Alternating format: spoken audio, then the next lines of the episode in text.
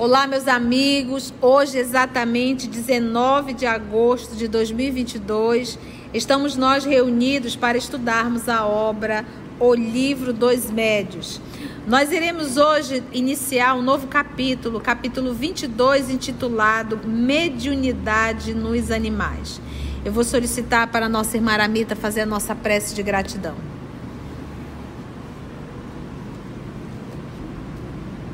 Graças te damos, Senhor da vida, pela oportunidade do encontro, pelo privilégio do estudo. Obrigada, cada um de nós aqui, creio que te agradecemos a oportunidade de estarmos aqui. Quantos queriam estar aqui, quantos se planejaram a estar aqui, mas não puderam ou não lhes foi permitido. Nós aqui e onde quer que esteja que acessará esses estudos, é um privilégio podermos ter acesso a essas obras que nos orientam, nos esclarecem, nos abrem o raciocínio e a mente para adquirirmos esses conhecimentos.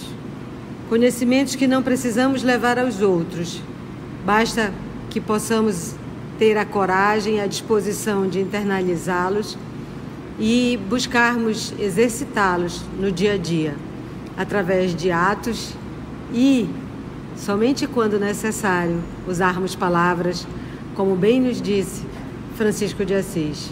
Ajuda-nos, Jesus, porque tu sabes que somos espíritos rebeldes, recalcitrantes, espíritos ainda com muita preguiça, com muito adiamento. Ajuda-nos a ficarmos contigo, porque tu estás conosco hoje e sempre. Que assim seja. Obrigada, Meta. Então vamos lá, mediunidade nos animais. Vamos primeiro fazer uma rápida reflexão. Nós estamos no livro, no livro segundo, livro dos médios. Temos o livro dos espíritos, logo depois vem o livro dos médios. É, Para você estudar essa obra, Livro dos Médios, é necessário que você já tenha estudado o Livro dos Espíritos. Se não, nós vamos chegar nesse capítulo aqui, você ainda vai estar discutindo que o, animal tem espírito. Se você ainda tem essa discussão na sua cabeça, partindo do princípio, quando você fala em, em, em espírito já formado, né, aquela coisa, é, que existe mundo espiritual para animal, esse tipo de abordagem, para quem estuda seriamente o livro dos Espíritos, não existe esse tipo de abordagem. Então, para nós adentrarmos no livro dos médios, é necessário termos já estudado o livro dos Espíritos. Ah, tia, eu nunca estudei, estava morto de curiosidade, pulei direto para o livro dos médios. Você vai ficar cheio de dúvida. Faça isso não. Para que o livro dos médios, vai lá no canal fazer o livro dos Espíritos que não está completo porque nós estamos fazendo. Você pode observar que todos os nossos estudos têm data, que é para você perceber. Se nós estamos falando de 2019, com certeza já está tudo gravado, está lá. Mas se você está ouvindo a data 2022, nós estamos gravando nesse momento. Então, é por isso que surgem muitas dúvidas às vezes, mas porque a pessoa não tem a base. É igual você querer construir uma casa sem um alicerce. E o livro dos Espíritos é o alicerce tá bom? Então aqui já parte do princípio que nós sabemos que o animal ele tem um princípio espiritual. Nós já sabemos que não existe erraticidade para o animal. E nós já sabemos que o animal ele não tem inteligência, ele tem o que? Instinto, que é uma inteligência, mas uma inteligência rudimentar. O que que os espíritos querem dizer com rudimentar? Inteligência é algo que a gente desenvolve, você aperfeiçoa. Isso a gente vai encontrar só no humano, no animal não. Ah, tia, mas meu cachorrinho, o teu cachorrinho, ele é adestrado. O teu gatinho pode ser adestrado. Tanto é se ele estiver no meio do nada, ele não vai fazer o que faz na tua casa. Por quê? Porque ele viu, ele copiou, ele, ele adestrou, ele foi adestrado. Então, quando a gente diz uma isso é uma inteligência rudimentar, pode ser adestrado e vai estar sempre fazendo do mesmo jeito. Sempre fazendo do mesmo jeito. Ah, mas eu vi um cachorrinho que abre a porta. Claro, ele vê. Ele vê, tanto vê, tanto vê que ele pode sim ser estimulado a isso. Entende, gente? Então, existe inteligência nos animais? Não. Existe instinto? Sim. Se você observar os passarinhos fazendo o seu ninho, é maravilhoso. É lindo, ele vai lá, cata um fiozinho, traz, vai lá, cata outro fiozinho e traz. E tem cada ninhos que são espetaculares. Verdadeira obra de arte. Mas ele vai estar sempre fazendo o ninho daquele jeito.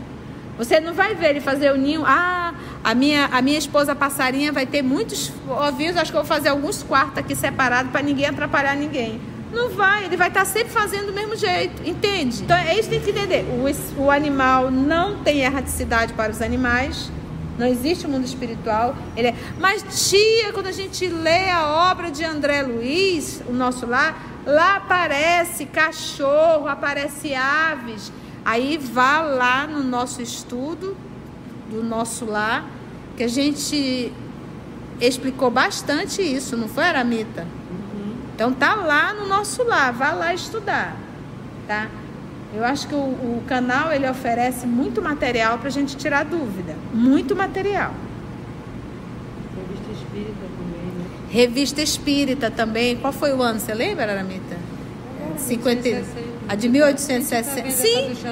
Exatamente. Agora a Revista Espírita de 1860 que nós estamos gravando, as meninas estão gravando, que está no nosso canal também.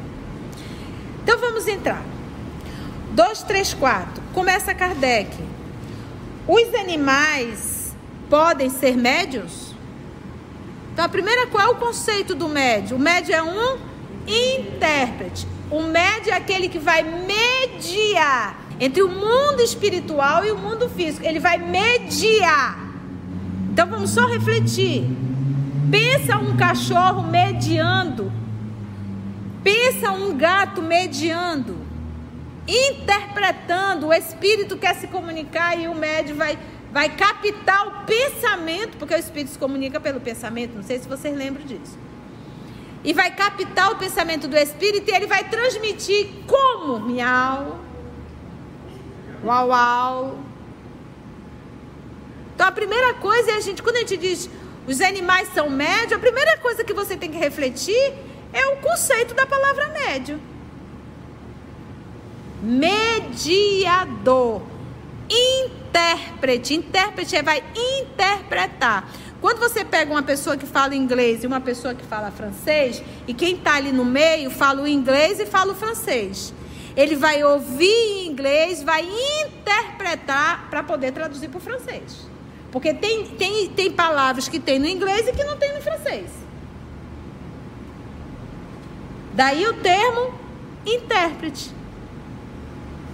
Essa é a função do médio. Ele vai interpretar. O pensamento dos espíritos, ele interpreta para traduzir para o encarnado. Agora me disse o cachorro, o gatinho, o passarinho, a onça, o cavalo tem essa capacidade? Os animais podem ser médios? Diz Kardec. Pergunta, né? Muitas vezes tem sido formulada esta pergunta e alguns fatos parecem respondê-la afirmativamente.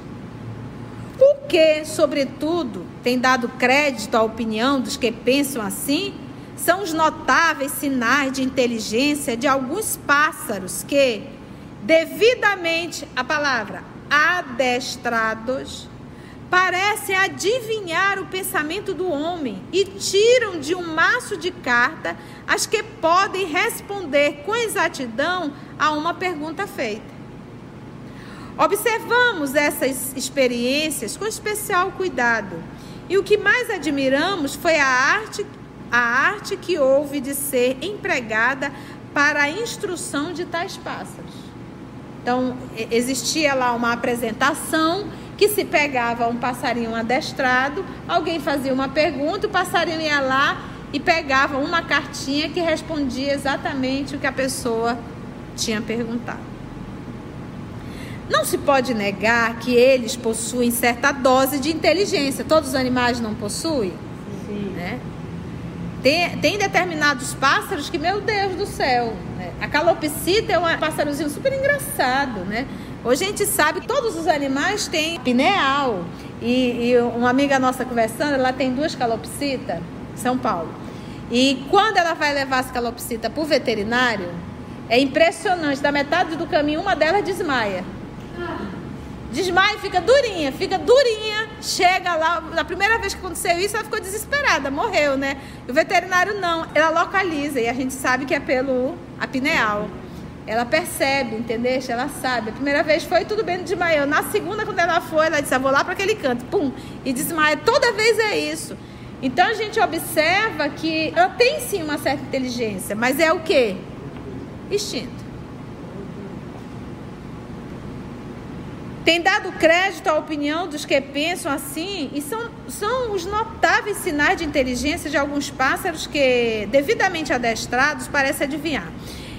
Não se pode negar que eles possuem certa dose de inteligência relativa, embora se precise admitir que, nesta circunstância, a perspicácia deles ultrapassaria de muito a do homem, visto não haver pessoa alguma que possa vangloriar-se de fazer o que eles, os passarinhos, fazem. Seria mesmo necessário supor-lhes, para algumas experiências, um dom de segunda vista superior aos dos sonâmbulos mais lúcidos. Sabe-se com efeito que a lucidez é essencialmente variável e sujeita a frequentes intermitências. Ao passo que nesses animais seria permanente, funcionaria com uma regularidade e precisão que não se vê em nenhum sonâmbulo. Numa palavra, ela nunca lhes faltaria, porque no sonâmbulo, de repente, a pessoa não consegue entrar num transe. Mas o passarinho está sempre pronto ali. A hora que quiser, vai lá, passarinho. Vou fazer a pergunta e vai lá e pega a resposta. É isso que ele está tentando fazer uma comparação. A maioria das experiências que presenciamos são do mesmo tipo das que fazem os prestidigitadores. Quem lembra o que é prestidigitador? É aquilo que nós chamamos de ilusionista, né? A gente chama também de o mágico, né? E não podiam deixar-nos dúvidas sobre o emprego de alguns dos meios de que eles se utilizam, notadamente o das cartas marcadas. A arte da prestidigitação consiste em dissimular esses meios, providência sem a qual o efeito não teria qualquer graça. Entretanto, mesmo reduzido a essa proporção, o fenômeno não se apresenta menos interessante. E há sempre que admirar o talento do instrutor, tanto quanto a inteligência do aluno pois a dificuldade a vencer é bem maior do que seria se o pássaro agisse apenas em virtude de suas próprias faculdades. Ora, levá-lo a fazer coisas que ultrapassam o limite do possível para a inteligência é provar, por esse simples fato, o emprego de um processo secreto. Aliás, há uma circunstância que jamais deixa de verificar-se é que os pássaros só chegam a tal grau de habilidade ao final de certo tempo e mediante cuidados especiais e perseverantes. Ou seja, se eu pegar o passarinho agora, colocar um passarinho ali, fazer a pergunta, ele vai pegar a carta? Não. Foi necessário o quê? Treino. Adestrar. Treino. E tempo. Então, ou seja, já não é algo nato dele. Não é natural do pássaro, entende? Olha como Kardec vai criando, refletindo, vai raciocinando, né? E, é, é, e ele faz isso aqui, é como se ele tivesse assim. Por isso que eu gosto de ler Kardec, sabe? É porque ele nos ensina a pensar. Os textos de Kardec nos amadurece, nos faz raciocinar. Não é um texto decora, porque ele é pedagogo, né, gente? Além de tudo, é o espírito superior. Então, esses espíritos superiores sabem escrever. Por exemplo, nós estamos pegando agora um texto do. Gente, Charlet. O Charlet, a gente não aguenta mais o Charlet, né? A gente observa o texto do Charlet, é aquele texto que pega um tema central e fica rodando naquele tema e fica repetindo e fica repetindo. É chato ler. Não é um texto que tem um início que vai crescendo. É um texto que está em círculo. Sabe aquele texto que a pessoa faz para encher linguiça e não fala nada? Sabe? Pessoas que falam muito, que escrevem demais, mas não fala nada. É o texto do charlatão. E a gente observa que Kardec faz o quê? Ele vai num crescente. Ele vai num crescente. Então ele está dizendo assim, olha, pensa comigo. Então, se tu está dizendo que ele é médio, porque médio é algo nato. É algo que faz parte. Quando você pega o passarinho, ele já vem com a faculdade? Não. Não. Ele teve que ser o quê? Adestrado. Adestrado. Não é mais extraordinário adestrá-los para tirar cartas do que habituá-los a cantar ou repetir palavras. Aconteceu a mesma coisa quando a prestidigitação pretendeu imitar a dupla vista, porque tem charlatões? Tem. Sempre estiveram. Né? Sempre, sempre. E eles tentaram copiar, o que eles disseram. Aconteceu a mesma coisa quando o, esses mágicos, né, prestidigitação, pretendeu imitar a dupla vista. Estou, porque o que é dupla vista? A pessoa está aqui, ela vê o que está acontecendo à distância. Obrigava-se o paciente a ir ao extremo para que a ilusão durasse longo tempo. Desde a primeira vez que assistimos a uma sessão deste gênero, nada mais vimos do que uma imitação muito imperfeita do sonambulismo, revelando ignorância das condições essenciais dessa faculdade. 235. Seja como for, a questão principal permanece insolúvel no tocante às experiências de que acima falamos. Pois assim como a imitação do sonambulismo não impede que a faculdade exista, a imitação da mediunidade por meio dos pássaros nada prova contra a possibilidade da existência da mediunidade, não é da mediunidade no pássaro, tá? Neles ou em outros animais, de uma faculdade o que semelhante. Trata-se, pois, de saber se os animais são aptos, como os homens, a servir de intermediário aos espíritos para suas comunicações inteligentes. Parece mesmo bastante lógico imaginar que um ser vivo, dotado de certa dose de inteligência, seja mais apto para esse efeito do que um corpo inerte, sem vitalidade como uma mesa, por exemplo. Entretanto, não é isso que acontece. Você sabe, mas se a mesa pode ser médio, por que, que o animal não pode? Aí é para acabar, né?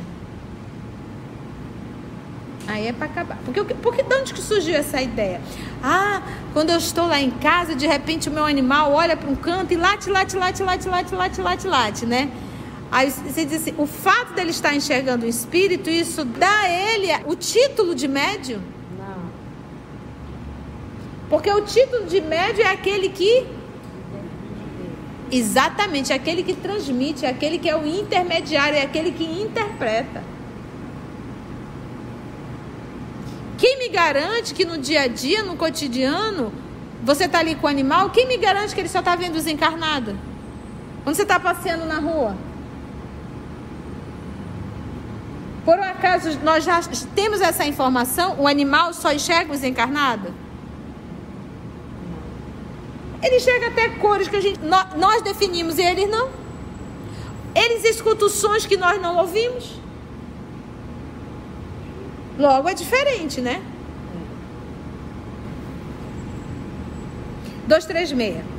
A questão da mediunidade do, dos animais se acha completamente resolvida nas dissertações seguintes, dada por um espírito maravilhoso. Maravilhoso é por minha conta, que é o Erasto, né? Eu adoro Erasto, que ele é direto, só no olho, já te disse, vai perguntar de novo, né? Muito bom, ele é muito direto. Cuja prof... Então ele diz assim: dada por um espírito cuja profundeza e sagacidade os leitores já tiveram oportunidade de apreciar, assim, porque a gente já conheceu, mediante citações que fizemos anteriormente. Para bem se captar o valor da sua demonstração, é essencial que se tenha em vista a explicação por ele dada sobre o papel dos médios nas comunicações explicação que reproduzimos mais atrás neste livro, no item 225, nós já estudamos, que era justamente o que? A, o papel dos médios nas comunicações, que os médios interferem? Lógico. Esta comunicação foi dada em seguida a uma discussão que tratava do assunto em questão na Sociedade Parisiense de Estudos Espírita, porque aí eles, eles estudavam, aí discutiam um tema, né? E aí sempre tem um que que defende, que isso, que aquilo outro. Aí na hora do trabalho mediúnico veio o espírito e disse, ah, aí vamos ver aqui, vamos só começar só um pouquinho. Explanarei hoje, aqui já é o espírito, tá? Psicografia. Explanarei hoje a questão da mediunidade dos animais, levantada e sustentada por um dos vossos mais fervorosos adeptos um membro da sociedade, frequentador assíduo, como ele diz aí, fervoroso, e está levantando esse tema. Pretende ele, e ele nem diz nome, né? Quer dizer, o seu Antônio, o seu Joaquim, não. Pretende ele, em virtude deste axioma, dessa máxima, né? Dessa forma, quem é? Quem pode o mais, pode o menos. Essa é a máxima que podemos, abre aspas, mediunizar, fecha aspas, os pássaros e os outros animais e servir-nos deles nas nossas comunicações com a espécie humana. É o que chamais em filosofia, ou melhor, em lógica, pura e simplesmente um sofisma. Sofisma é um argumento. Podeis animar, diz ele, a matéria inerte, isto é, uma mesa, uma cadeira, um piano. Com mais razão ainda, deveis poder animar a matéria já animada, e particularmente pássaros. Isso aqui ele está citando o que o membro colocou, tá bom? Por isso que está aí entre aspas. Pois bem, no estado normal do espiritismo, não é assim. Não pode ser assim. No estado normal do espiritismo. Então, assim, a lógica espírita, o bom senso espírita não explica isso. Meus irmãos, o cristianismo, ele foi muito bem até 350. Enquanto tudo era muito difícil, tínhamos cristãos valorosos. Depois que decidiram lá no concílio transformar o cristianismo em religião, se perderam os cristãos fervorosos e perderam o cristianismo. Nós estamos exatamente em 165 anos de o, o livro dos Espíritos, é, que é o marco ali da, do início do Espiritismo. Gente, isso não é nada ainda. Mas a gente já vê um monte de casas espírita com marmotice. E utilizando o nome de espiritismo. E o pior, consegue entortar mais ainda, porque diz espiritismo é kardecista. Esse termo não existe. Eu vou bater sempre na tecla, eu vou gritar mil vezes. Não invente marmota, é espírita ou espiritista. Não e espiritismo, não existe espiritismo kardecista, por misericórdia. O espírita não tem que estar tá de branco, não tem que acender vela, não tem que pôr santo, não tem que estar tá descalço, não tem que fazer três sexta-feira, não tem que esfregar ninguém para estar tá dando passe. O espiritismo sério, numa pessoa que está chegando na instituição, jamais vai participar de reunião mediúnica. Ah, tia, mas lá em Pedro Leopoldo, lá em Uberaba, O pessoal ia assistir. Era mediúnica de desobsessão? Não. Psicografia. Eram três pessoas que eram amparadas com a psicografia e milhões que eram consoladas. Então, nós não temos 200 anos de espiritismo. Se nós não estudarmos as obras de Kardec, vai ter que vir um outro consolador.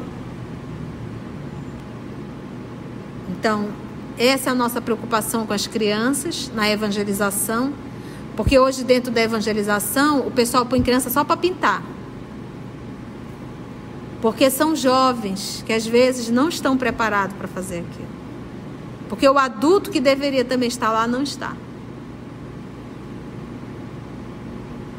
Temos jovens que não sabem quem é Kardec. Temos crianças que ainda não sabem diferenciar Deus e Jesus. Entende? Então precisamos estar muito atentos. E aqui a gente observa o cuidado de Erasto, já corrigindo na raiz uma ideia que estava surgindo por um adepto fervoroso. Em primeiro lugar, precisamos nos entender bem acerca dos fatos. O que é um médium? É o ser, o indivíduo que serve de traço, de união aos espíritos, a fim de que estes, os espíritos, possam comunicar-se facilmente com os homens. Qual o propósito dos espíritos se comunicarem com os homens? moralizar. Agora me pergunta, para que que ele vai se comunicar com o animal? Ele vai querer evangelizar o, os passarinhos, os cachorros, os gatinhos? Quando nós médios recebemos uma comunicação, quando nós aqui estamos estudando, quem deve ser o primeiro assistido? Nós. Entende?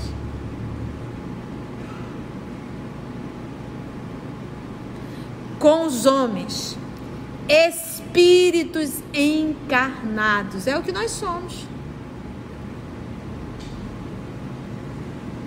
Consequentemente, sem médium não há comunicações tangíveis, mentais, escritas e físicas, seja qual for a natureza de cada uma delas, das comunicações, porque toda e qualquer comunicação de efeito físico é necessária a presença de quem? Do médium. Nós já não estudamos que o fluido do animal difere do fluido do homem? Nós já não estudamos que a vitalidade de um animal, a, a origem é a mesma, mas elas são diferentes? Aí é para acabar, né? Cenas do próximo capítulo. Vamos dar uma paradinha aí, vamos refletir na fala do nosso irmão Erasto. Antes de orarmos em agradecimento, vamos ouvir algumas considerações da tia que destacamos neste estudo para a reflexão dos ensinamentos. Vamos aos destaques da tia? Meus irmãos, o cristianismo, ele foi muito bem até 350. Enquanto tudo era muito difícil, tínhamos cristãos valorosos. Depois que decidiram lá no concílio transformar o cristianismo em religião, se perderam os cristãos fervorosos e perderam o cristianismo. Nós estamos exatamente em 165 anos de o, o livro dos Espíritos. É, que é o marco ali da, do início do Espiritismo. Gente, isso não é nada ainda. Mas a gente já vê um monte de casas espírita com marmotice. e utilizando o nome de espiritismo. E o pior, consegue entortar mais ainda, porque diz espiritismo é kardecista. Esse termo não existe. Eu vou bater sempre na tecla, eu vou gritar mil vezes. Não invente marmota, é espírita ou espiritista.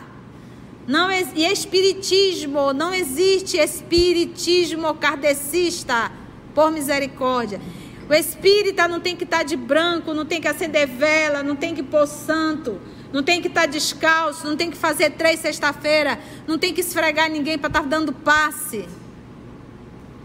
O espiritismo sério, numa pessoa que está chegando na instituição, jamais vai participar de reunião mediúnica. Ah, tia, mas lá em Pedro Leopoldo, lá em Uberaba, o pessoal ia assistir. Era mediúnica de desobsessão? Não. Psicografia.